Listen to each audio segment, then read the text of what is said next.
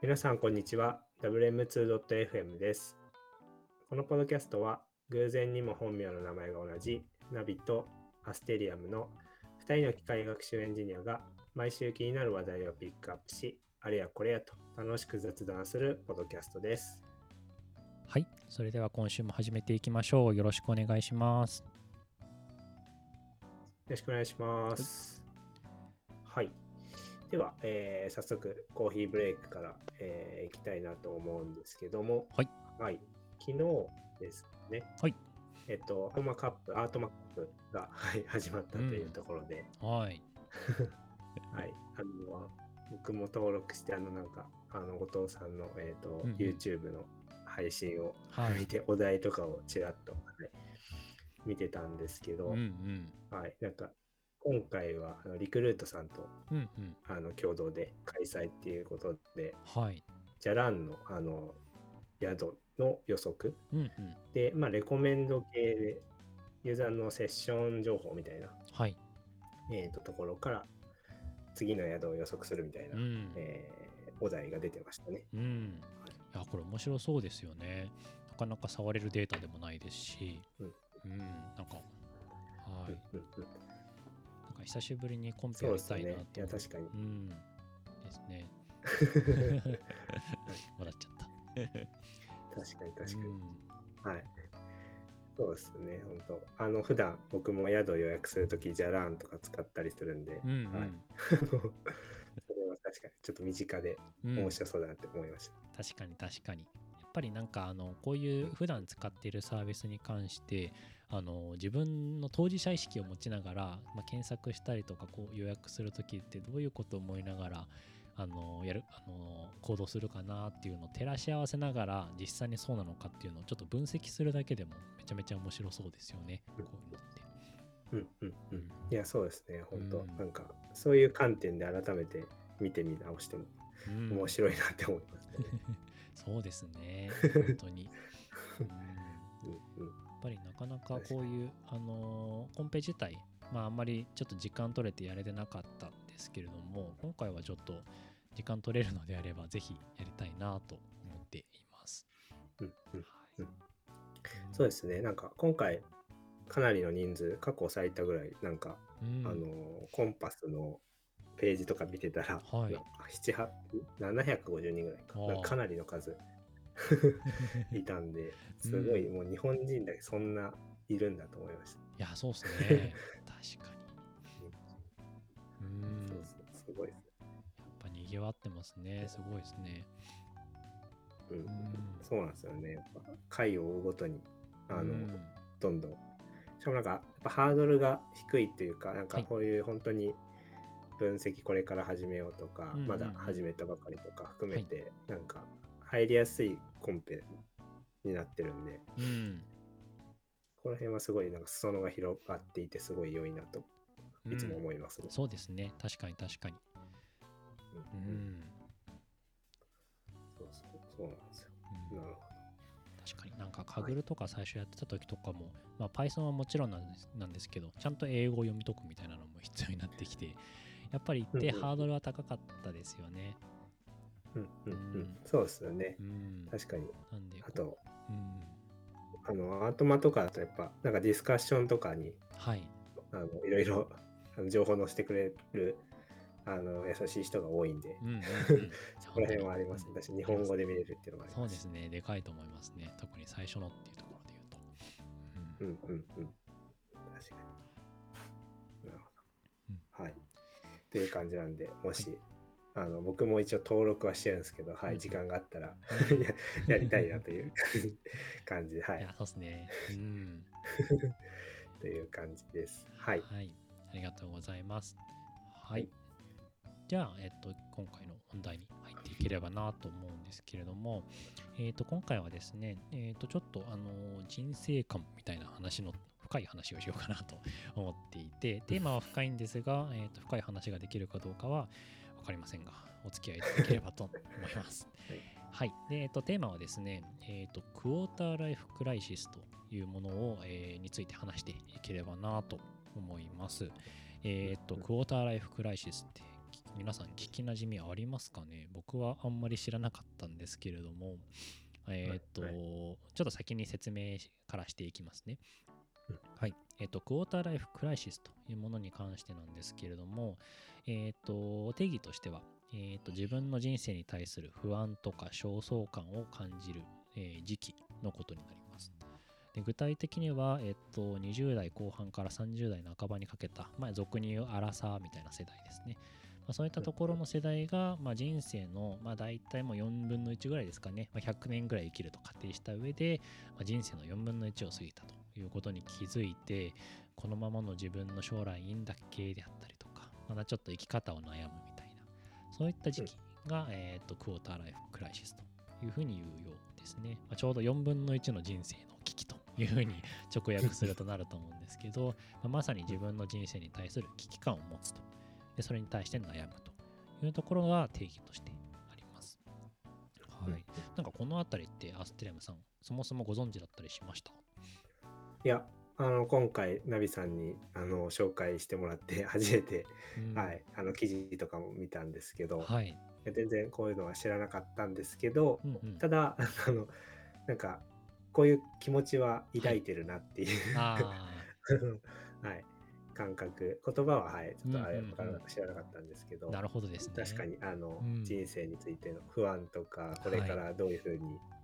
する、過ごそうかなとか、うんうんうん。っていう感じの、はい、あの将来に対しての悩みみたいなのは、確かにあの20代後半からうん。30代、そうですね、今、半ばとかにかけはいて感じてはいます。ああ、はいなるほどですね。ちょっと後ほど詳しく聞きますね。はいはい。ちょっとまずはまた途中、説明途中になっちゃったんで、えっ、と、ちゃんと説明していきますね。で、えっ、と、まあ、こういったその、あれですね、あの、不安感とか焦燥感に悩むっていう、そもそもの原因なんですけれども、まあ、いろいろと言われている中で、えっ、と、特に、あの、多いケース、あの重要なケースのところで言うと,、えーとまあ、他者と比べて、まあ、自分の人生に劣等感を感じるような心理状態から来るっていうのが、えー、と言われているようなことのようですね。で、まあ、近年インターネットとか SNS の普及とかでよりその同世代とか同年代とかで、えー誰々さんがこういったことをやってたとかそういったところが結構目につくような、えー、と側面が増えてきたかなというふうに思っております。まあ、いわゆる成功とか幸せとかそういったところが、まあ、いい意味でも悪い意味でも、えー知ってしまう状況になっているっていうのが近年の状況かなと思っており、まあ、それを、えー、と踏まえてあ自分って全然できてないやとかそういったことでより劣等感を感じて、まあ、こういったクォーターライフクライシスというような現象が起きる傾向になったというような感じのようですね。うんうんうんうんこれは難しい内容ですね。うん、確かに確かに。まあでも、そうですよね、SNS 普及して、うんうんまあ、ちょっと前とかだと Facebook で、はい。あの同級生とかあの先輩後輩とか、なんかまあ本当に近いしい人たちの、なんか結婚しましたとか、うんうんうん。あのどこどこ行きましたと旅行行きましたみたいな、なんかそういう楽しそうな幸せそうな、うんうん。あの情報が入ってきたりっていうのがありますし、うんうん。まあ、今だとツイッターとかでもなんかまあフォローしてる、はい。あの同じ界隈の人たちのこう,、うんうん。こういうことをしてますとか、うん。こういう仕事してますみたいな。楽しそうな 状況情報が入ってくると確かに。うん。羨ましいなみたいな。楽しそうだなうん。みたいな、はい、気持ちとかはありますよね。そうですね。やっぱ人間なんで、まあ、隣の芝は青いじゃないですが、なんかやっぱそういったところの一定、あの、羨ましさみたいなのが、やっぱありますよね。うん。うん。うん。うん。でまさにまさに。なんかそれって別にあの普通の感情だと思いますし、まあ、それをバネにして自分頑張るぞっていうふうに思えられればそれはそれで一つのポジティブな、あのーなんだろうな行動だとは思うんですけれども、まあ、やっぱりその内容とかあとは頻度とか、まあ、そういったところにさらされ続けて逆にあれもう自分本当になんで今まで生きてるの？みたいなそこまでいっちゃう可能性もやっぱりあってで、まあ、そこをこじらせてしまうと、まあ、こういったクォーターライフクライシスに感じて、まあ、ちょっと鬱っぽくなっちゃったりとか最悪ですね。まあ、はいそういったところとかもあるので、なかなかこれって本当に無視できない、えー話ですし、多分本当にいろんな方感じてる内容かなとも思うので、うんはい、なんかここはぜひ、あの話したいなと思って今日話してたりします。はい。はい。って感じですね。で、そうですね、最後にちょっと、えっ、と、対処するための方法っていうのも、えっ、と、紹介されておりまして、まあ、あの、こういう話って結構他者との関わりとかで、えっ、と、なってしまうケースがあるので、まあ、一番大きなところで言うと、えー他者とか他人との比較をやめましょうっていうところが大事ですね。まあ、自分の人生は自分のものなので、まあ、他の人と同じだったりとか羨む必要って正直あの本当の意味ではないですよっていうところをちゃんと理解する。で、まあ、自分の価値観であったりとか目標って、えー一体何なのか。別にそれって他者のために生きてるわけじゃないんで、まあ、そういったところをちゃんとはっきりさせて、まあ、自分にとって本当に大切なことは何かっていうところを考えるのが重要ですということが書かれております。うんうんうん。うん、これもまた難しいですね。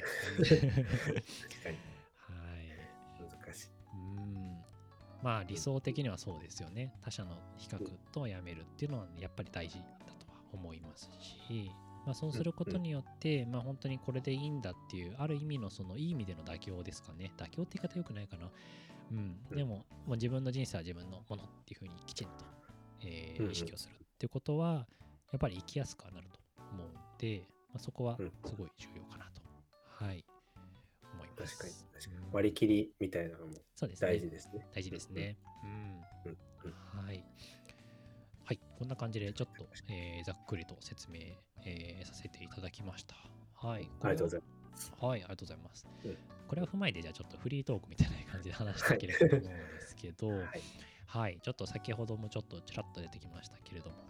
えーこういったクォーターライフクライシス、どうですか？感じてますか？というところを、はい、聞ければと思うんですが、どうでしょう、アステリアムさん。はい。そうですね。僕も、いや、本当に感じますよね。まあ、誰も感じると思うんですけど、特に、まあ、いろいろありますよね。なんか、あの、まあ、特に僕が感じたというか、思ったの、はいそうですね、感じたりするのは、やっぱりなんか、まあ、ツイッターとかでこうんう同じような界隈の人が、はい。あの、なんだろう、成功って言ったらなんかあれかもしれないですけど、うんうんまあなんかこう、僕がまだ自分自身がこう理想としてるなんかはい状態みたいなのを考えたときに、んなんかそれをこう、あの一部分でもこう満たしてるというか、うんなんかそれに近しいような人たちをこはい。う観測したりすると、うんうん。あああの人いいなとか、うんそういうことできていいなみたいな感じの、ははいい気持ちにはなったりすることは、はいうんうんあのまあまあありますね。うん。そうでですね。うん、そうですよね。で、まあ、ただなんか結局、まあね、なんかそう羨んでも、まあ、今すぐそれが自分自身の手に入るわけではうん。ないので、うんまあ、先ほどそのナビさんおっしゃられたように、ある程度割り切りとか、うんうんうん。まあ、自分自身には、自分自身しかできないこととか、はい。まあ、特徴とかそういう、うんなんていうんですかね、まあ、いい面も絶対あるはずなんで、うんまあなんかそういうところを、まあ、見つめ直すとか、うんうんうんまあ、あとは、あのーそうですね、あの、どの、なんですかね、えっ、と、誰と過ごすというか、はいまあなんか、まあ僕は今家族がいて子供もいたりするんで、なんかそういう人たちはい。とこう楽しくする、すあー過ごす、うん。えー過ごしていくみたいなのがやっぱ嬉しいんで、まあだからそういう、あのーこと、まあ自分自身がなんかやってて楽しいこととか、はい。あの過ごしてて楽しいことに対してやっぱりちゃんと向き合ってこうそれに対して時間を費やす方がうんなんかやっぱ人生的にはあのいや、理想ですね。いいそううんいいんじゃないかなっていうところがあるんでうんうんうん。まあなんでそういう意味ではあのまあ、そむか昔というかちょっと前までは結構やっぱツイッターとかも、はいまあ、あの今でも全然見るんですけど、うんうんうん。あのなんか、まあ、そういうふうにあのいいなとかいう感情が結構あったんですけど、うんうんうんなんか最近はまあどちらかというともうなんかそこのフェーズははいなんか徐々にこう抜け出しつつじゃないけど、うん。まあもう仕方どうしようもないなみたいなところがあるんでうん。確まかに確かに。あなんか自分自身があのやれる範囲でうん目指してるところを、あの目指してあの突き進んでいけばうんうん。いいんじゃないかなみたいなのはちょっともうはいそういう気持ちも持ちつつありますね。なるほど、なるほど。確かに確かに。いいですね。なるほど。うんうん確かに、まあ、そうですね。まあ、結構一定多分社会を経験していて、ある意味その、一人一人のその生き方とか、あの目指し方みたいなのが、それぞれ定まってきてるタイミングっていうのが多分20代後半から30代半ばだと思うんですよね。で、結構あのファーストキャリアとしてどういう業界業種に就くのかっていうので、えー、と最初まあエンジニアからスタートする人もいれば営業とか、まあ、あと業界で言うと例えば金融とか製造業とか、まあ、あの IT とかでまあいろいろと変わっていく中で、まあ、ある意味その生き方に対して差差がつくというか違いが出やすくなるところが多分これくらいの時期だと思うんですよね。はいはいはい、で例えばなんだろうなあいつはなんかあの最初はこんなそんなに良くなかったのになんか気づいたらその課長クラスとか係長クラスまで上り詰めているであったりとか 何ていうのかな、はい、そういうなんかあの社会的な立場みたいなのがすごい変わってくるような時期だったりとかするのかなとは思いますよね。結構やっぱりあの身近な人でも結婚してる人してない人っていうところも出てきたり、まあ、お子さんいる人しないいない人みたいなのも多分この時期で結構あの違いが出てくるところがあって。でその違いがあるイコール、まあ、羨みとか、ね、あの妬み、まあ、そういったところとかも まあ発生しがちになっていてかつま SNS でそういうのが分かり見られちゃうようになるっていうところが結構みんなうーってなってくるところなのかなっていうふうには思いますね。ういや、もう本当、まさにです。そうですね。いや、そうですねで。特になんですけれども、これ僕の主観ではあるんですが、結構、あの、IT とかエンジニア系のところって、こういったクォーターライフクライシスになりやすいんじゃないかなって勝手に思っていて、で、まあ、なぜかというと、えっ、ー、と、まあ、こういったその、なんていうのかな、あの、自分の人生とか焦燥感っていう原因になるところで、あの他者との比較っていう風になっていく中で、はい、結構、あの、まあ、IT とか、そういった業界だと結構、特にエンジニアだと、結構個人のスキルセットってすごい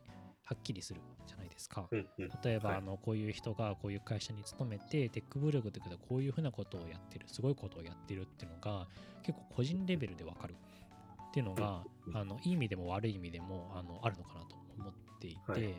で、えっと、前回、前々回だったかな、そのキャリアの話とかする中で、その自分のスキルセットをどう高めていくのかとか、でそういった過程の中で、えー、と自分の価値を評価あの発揮するためにテックブログ書いたりとか、外部の方に、うん、えっ、と、まあ、外部で話したりとかするっていうのもあると思うんですけど、まあ、そういうところが、まあ、いろんな人に目につくってことで、あ、あの人って同じ世代なのにすごいこんなことやってるんだっていうのを抱きやすくなるみたいな。そういうのって結構エンジニアとかですごいあのあるんじゃないかなって個人的には思ってて、なんか実は深刻だったりするんじゃないかなっていう、はい、思ったりはしますね。確かに確かに。そうですよね。確かに。個人のスキルセットみたいなのが、まあ、おっしゃったようにそのテックブログとか通してこうはっきり分かるみたいなのって確かになんかあんまりそう言われるとソフトウェアエンジニアとかそういう業界業界、まあ職種以外の人はなかなか確かに少ないのかなっていう気もしますよね。そうですね、そうですね。うん、まあ、そうだな僕もこの業界にしかいないんで分かんないですけど、うん、なんか直感的になんかあんまりその営業の人たちがテックブログみたいな書かない。まあ、テックだからあれか、ブログみたいに書かない。あんま書かないと思うんですよ。確かになんか、うん、マーケターとか、なんかそういう人たち、はい、まあなんか、あの、こう、こういう考え方みたいなのを、まあ、最近だとノートとか、はい、そういうそういうのでこう発信する人は、まあまあ、いたりも多分する気もするんですけど、ね、確かにでも、なんか技術力とか、でもそういう考え方って、まあ、ちょっと抽象的な部分もやっぱあったりするで、そうですね、そうですね。とはいえ、こうやっぱ技術で、例えばソフトウェアが実際にこういうふうに動くとか、こういうことができるみたいなのって、なんかやっぱ一番わかりやすいですよね、ソフトウェアわかりやすいですよね。うん。そうですね。うん。なんか、それはある気がする。確かに製造業の人が、こういう、うん、あの、部品を作ったって言って、それをあのブログに書いたりは別にしないと思いますし。しないですね。うん、多分。自動車作ったって言っても、まあ一人で全部できるわけじゃないから、うんうんうん、言うてやっぱ、ね、あの、ね、一部分を担当するくらいで、って いうことなんで、それをわざわざ、ね、社外に出すっていうこともないですし、確かに確かに。この辺はありますよね。うん、そうですね、そうですね。うん、まあ、もしかしたらでも、まあ、こういうふうに話した矢先であれなんですが、まあ、別の悩みみたいな多分あると思うんですよね。そういう個人のスキルセットではなくて、例えばなんだろうな、まあ、それこそ恋愛結婚の話とかあとお金面のところとかですかね。とかもあると思うんで、すごいなんか複雑かつ難しい問題かなと思いますね。うんうん。確かに。そうですね。あの、うん。さん紹介してくださった記事とかでも、うんいろいろ別に能力的な部分以外でもうん。おっしゃったように、あのお金とか、そうですね。あの、なんだろう、健康とか、まあなんかうん。そういう系とかも含めて、あの、いろいろ要素としてははい。他にもいっぱいあるっていうのは、そうですね思いますねうん。確かに確かに。うんうん。あ、はい。そうだそうだ。で、えー、と今回この話をしようと思ったきっかけになったのがもちろんそのクォーターライフクライシスっていう話にもそうなんですけど、えっと、Yahoo さんから出している、まあまあ簡単なその分析の、えっと記事がありましてちょっとそこを、あのー最後に紹介して、まあ、ここでもちょっとフリートークにしたいなと思ってるんですけれども、えっとまあ、この記事、あのー後ほど、えー後ほどというか、あのーポッドキャストのリンクにも貼っておきたいと思うんですが、あのーこのクォーターライフクライシスに対して、まあ、データから迫るという形で、実際のその Yahoo の、えーとデータソリューションチームの方々が、その検索のログですね、を使って、こういったクォーターライフクライシスというものに対して、分析の観点でどういったものになっているのか、みたいなのを、えとまとめていただいている記事がありました。これすごく面白いので、ぜひあの実際の本文も読んでいただければなと思うんですけれども、まここでちょっとかいつまんで説明すると、えーとそもそもこのクォーターライフクライシスっていうワード自体が、えーと検索ボリュームとして増えているのかどうかっていうところを出していただいたりとかしていますね。これはですね、なんか2021年ぐらいかな、に急激にあのボリュームが増えて、あ、なんかあのこの辺りのワードっていうのがすごく広く認知されてるなっていうのがちょうど2年前とかですかね。うんはいうんっていうのが、えー見られていたり、であとはそういった、えっ、と、まあ、クォーターライフクライシスに関する、えーワードですね。不安とか、焦燥感、人生、焦りみたいなこととかを含むような人、あ、含むような検索をどの年齢層がやってるのかっていうところを、えー、と検索の結果で出したりとかしておりますねうん。でなんか具体的には25から30代という、まあ、まさにクォーターライフクライシスを感じやすいアラサーな方々であったりとか、あとは40歳から45歳っていう、まあ、あのミドルエイジの方々も、えー、と検索されていて、まあ、前者がクォーターライフクライシス。40歳から45歳はミッドミッドエイジ、えーとミドルエイジクライシスかな。ちょっとごめんなさい。新しいかわかんないですが、まあ、そういう別のクライシスがあるっていうのはもともと広く知られていて、まあ、まさにその検索っていう行動に反映されているっていうところが分析の結果で出てたりしており。で最後にそういった、えー、とクォーターライフクライシスの検索をされている人たちってどういった、えー、と検索ワードをしているのか、まあ、その悩みのテーマですねというところを、えー、とリストで出していただいていて、まあ、実際にそういう漠然とした不安とかやる気が出ないみたいな QLC みたいな全般の検索結果結果はもちろんなんですけど、まあ、仕事とか転職とか、まあ、そういった求人の話あとは、えー、と公務員試験とか公認会計士とか、まあ、そういったその試験系の話ですね。教育っていうカテゴリーになっているもまあ、あとはよりちょっと直接的ですけどうつ病とかパニック障害不安障害みたいな健康医療みたいな話。であとはまあマッチングアプリとか結婚とか出会いとかそういった恋愛結婚みたいなライフスタイルあライフイベントみたいな話だったりあとはお金みたいな話ですね。貯貯金とかえっ、とまあ貯蓄だったりとか。まあすごいと直接的ですね。積み立て NISA みたいなワードもありますね。はいそういった金融みたいなところとかも、えーあなんか漠然としてみんなイメージ持ってはいますけれども、まあ、検索の行動としてちゃんとこういったことが表現されてるんだっていうところが分析されてて、それはちょっと面白いなと思っております。はい。ちょっとどうですかね、この結果を見て、あの、アステリアムさんなんか、コメントみたいなのあります？そうですね。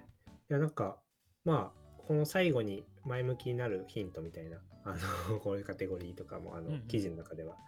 紹介されてるのがあってあ、なんかそこもやっぱ、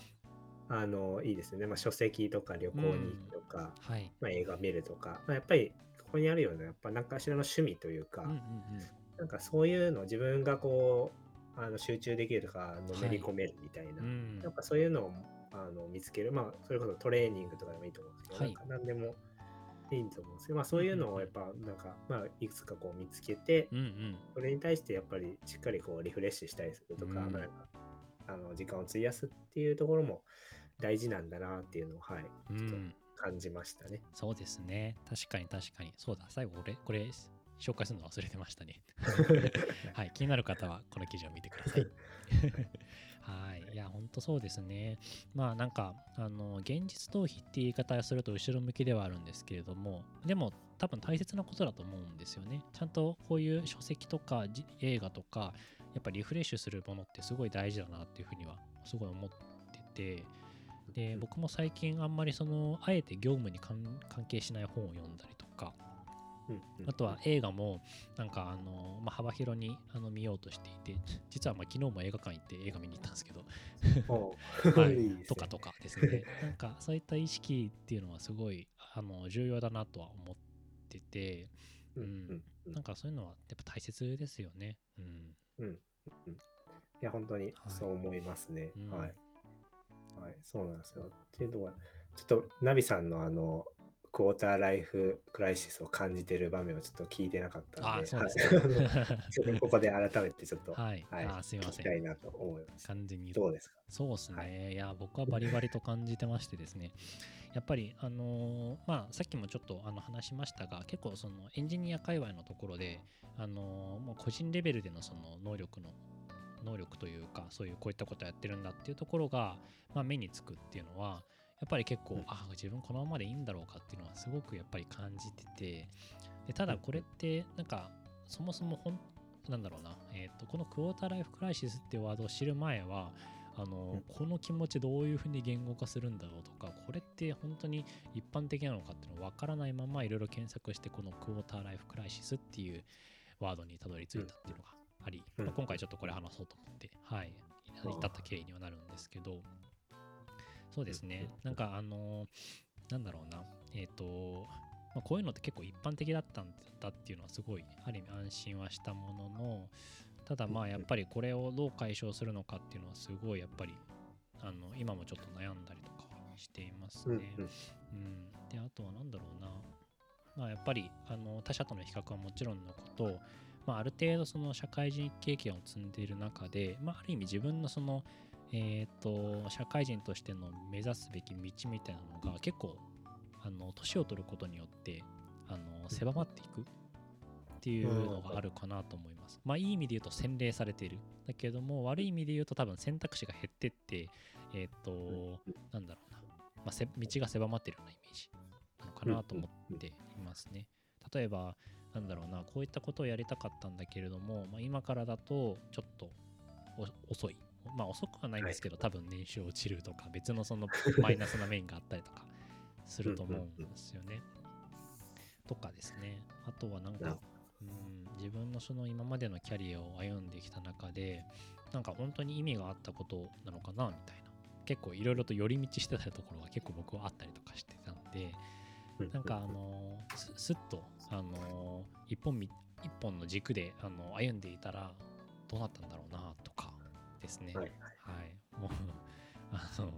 当然過去なんか変えられないんであれなんですけど、とかとか、なんかそういったことをなんか思い始めるようになって、まあ本当に漠然とした不安ですよね。この先、本当にこのままでいいんだろうかっていうのは常々感じてたりはしてます、ね。はい。うんうんなるほど。そうですね。いや、でも、こうなんていうんですかね、実際、あの、今回のこの記事というか、はいナビさんが教えていただいたと思うんですけど、うん。こういうふうになんか自分でやっぱ、なんですかね、調べてとか、この気持ちをこう表現するものを探す、まあ本読んだり、こう記事見たりとか調べるみたいな、うんなんかもうその